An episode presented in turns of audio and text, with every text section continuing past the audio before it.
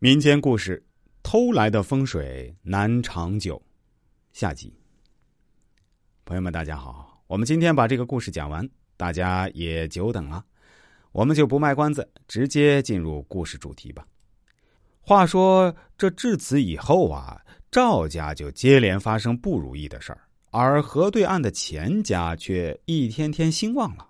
过了一段时间，赵家人觉得情况不对，自己和钱家的家运是一消一长。比如赵家有人去世，钱家就有一个婴儿出生；灾荒之年，赵家的粮食减产，仅仅一河之隔的钱家却粮食增产。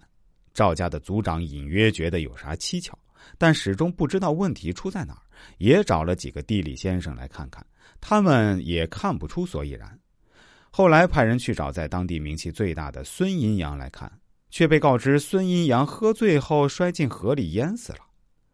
再后来啊，有一个清明节时，赵家族长率领全家族的人去祖坟扫墓，在放爆竹的时候，奇事突然发生了，一个爆竹竟然引来了雷击，一个大炸雷把那个地方给炸出了一个土坑。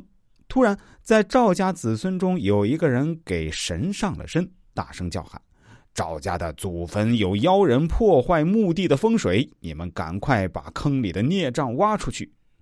众人立即行动，很快在土坑里挖出了一个密封的陶罐。大家砸开陶罐一看，里面是一根新鲜的人腿骨，上面还有一张画着符的黄绢，密密麻麻的写着钱家族中人的名字。众人到此方恍然大悟，方才明白是钱庄的人偷赵家祖坟的风水。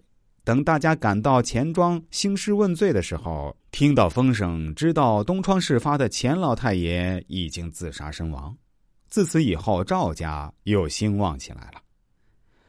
好了，这个小故事就讲到这里。故事很短，但其中的道理还是挺发人深省的。